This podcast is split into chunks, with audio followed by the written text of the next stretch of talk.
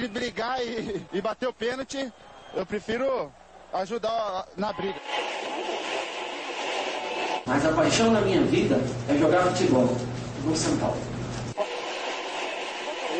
Eu só não falo palavrão porque eu sou um profeta, mas aqui é São Paulo. E começa agora mais um SPF Cast, o podcast da torcida tricolor.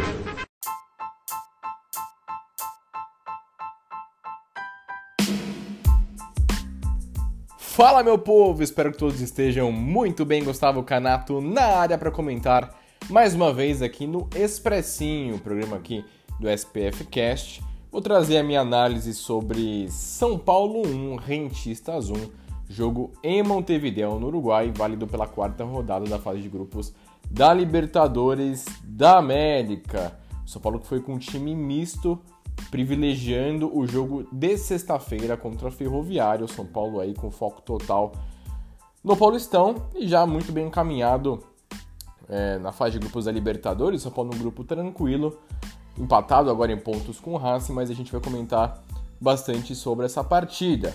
O São Paulo foi com uma escalação muito parecida com a do último jogo contra o Mirassol no domingo.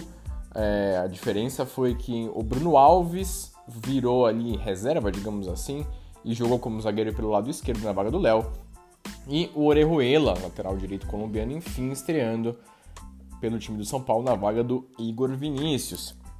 No mais, o Rojas entrou no lugar do Galeano, Igor Gomes titular, Thales Costa, Vitor Bueno, enfim, esse time reserva do São Paulo que a gente já conhece muito bem e que já deveria ter vencido o Mirassol pelo que jogou na partida lá em Mirassol e hoje, para mim, também mereceu vencer. O jogo foi muito ruim, a gente tem que falar aqui do time do Rentistas, um time tecnicamente pavoroso, assim, muito ruim.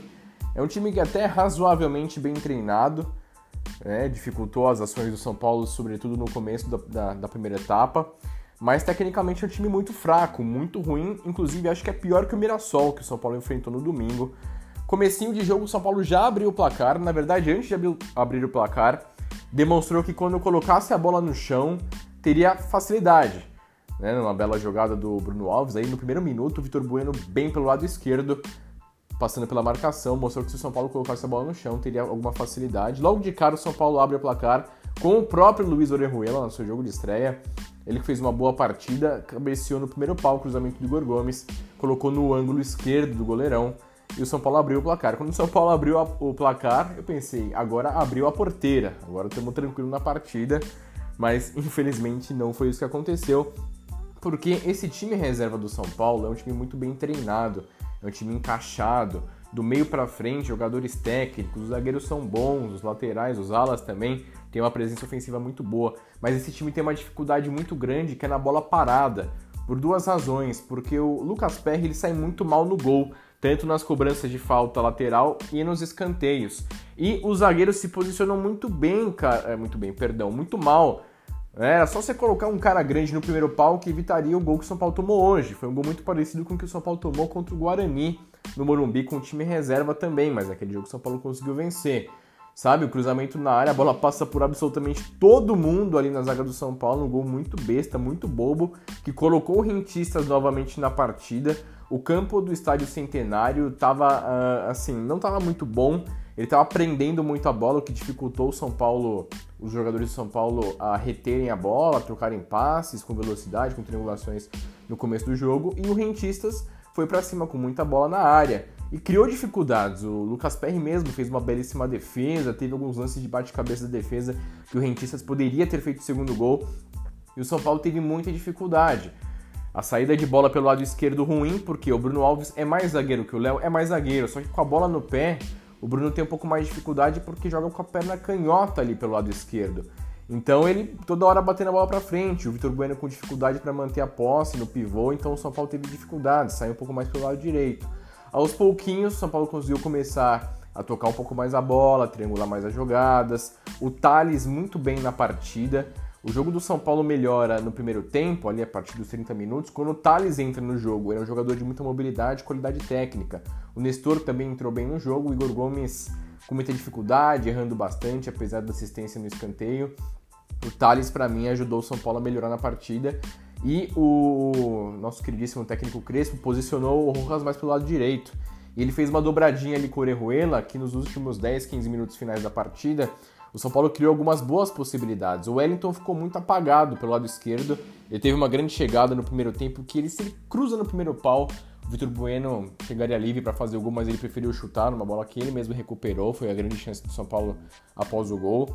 E depois, aos pouquinhos, o São Paulo foi trabalhando bem a bola do lado direito, passando alguns perrengues defensivos nessas bolas paradas, mas criando um pouco e mostrando que se colocasse a bola no chão teria alguma facilidade. O primeiro tempo, tecnicamente, foi bem ruim, bem triste de se ver, mas o São Paulo finalizou a partida ali, finalizou os primeiros 45 minutos com uh, um futebol melhor ali do que o Rentistas, o que também não é muito difícil, obrigação.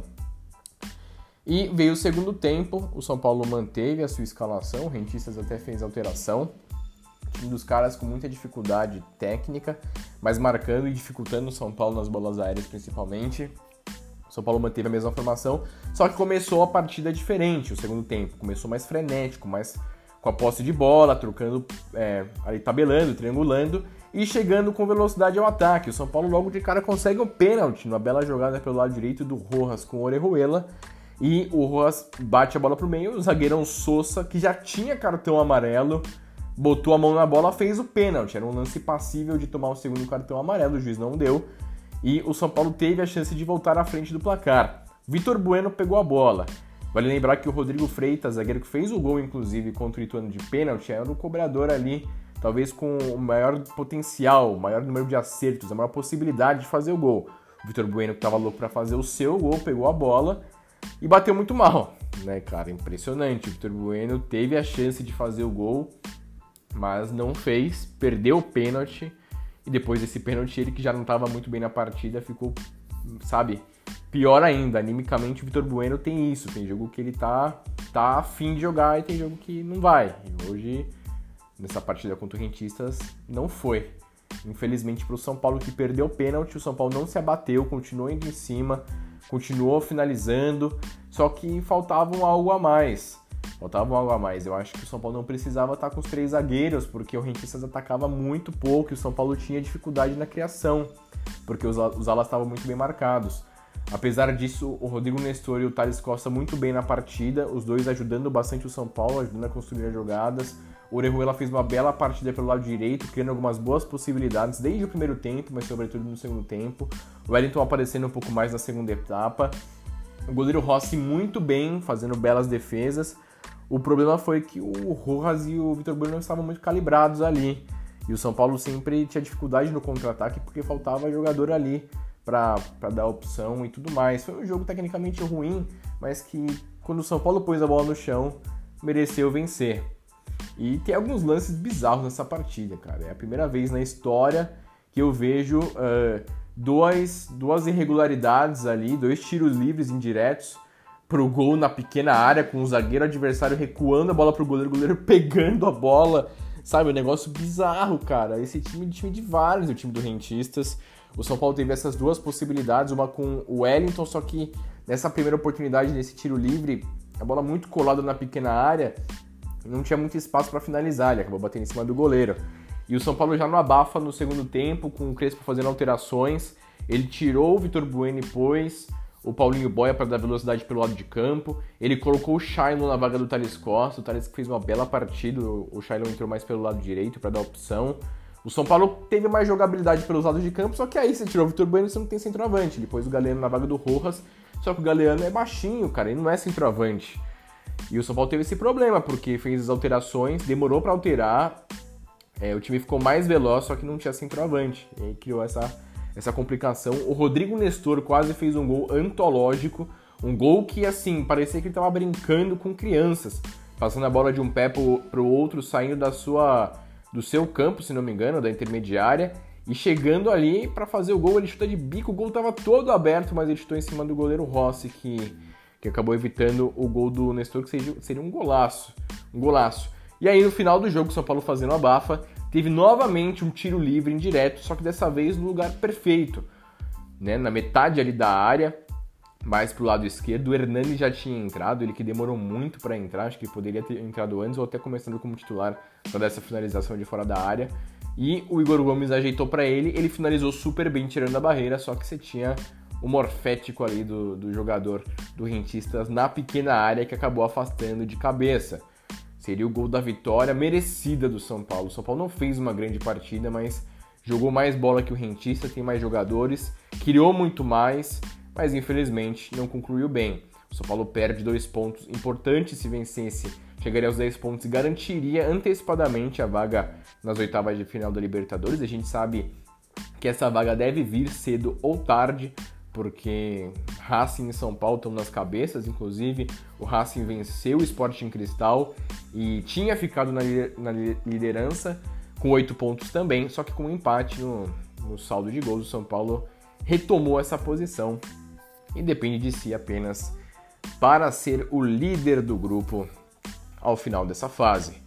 Fica aí a lição: o São Paulo poderia ter vencido, o Cris precisa fazer algumas alterações. Eu acho que nessa partida, mais uma vez, ele poderia ter mexido no esquema tático e tirado um dos zagueiros, até porque chegou um momento que tanto o Rodrigo Freitas quanto o Diego Costa estavam amarelados. Pô, o time do Rentista chegou muito pouco no segundo tempo. Ele poderia ter tirado o Diego Costa, que já estava amarelado antes do Rodrigo Freitas, e poderia ter colocado o Paulinho Boia mesmo. Aí você fazia um 4-4-2 ali, para enfim, para tentar buscar essa vitória, mas o Crespo ele tá encaixando esses três zagueiros, ele não muda.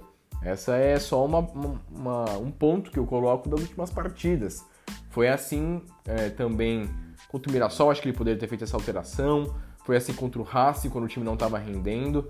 Então, legal a formação com os três zagueiros, o time fica muito sólido, mas eu acho que dá para mudar para melhor a partida, tecnicamente. Sabe? É isso é uma coisa que eu tô cobrando o Crespo aí, Crespão. A gente tá encrespado ainda, mas assim, são quatro jogos sem vitória, quatro empates seguidos. Os últimos dois São Paulo poderia ter vencido com alguma tranquilidade. E outra coisa, meus queridos amigos que estão acompanhando o Expressinho, essas últimas partidas do São Paulo, seja com o time titular ou com o time B, o time reserva, mostra que o São Paulo tem algumas carências nesse elenco. Né? O São Paulo precisa urgentemente de um centroavante de área, um jogador que saiba fazer gols e saiba fazer o pivô. Urgentemente, cara. É para ontem. É para ontem porque você joga muito pelas alas, mas assim, você não tem um pivô ali.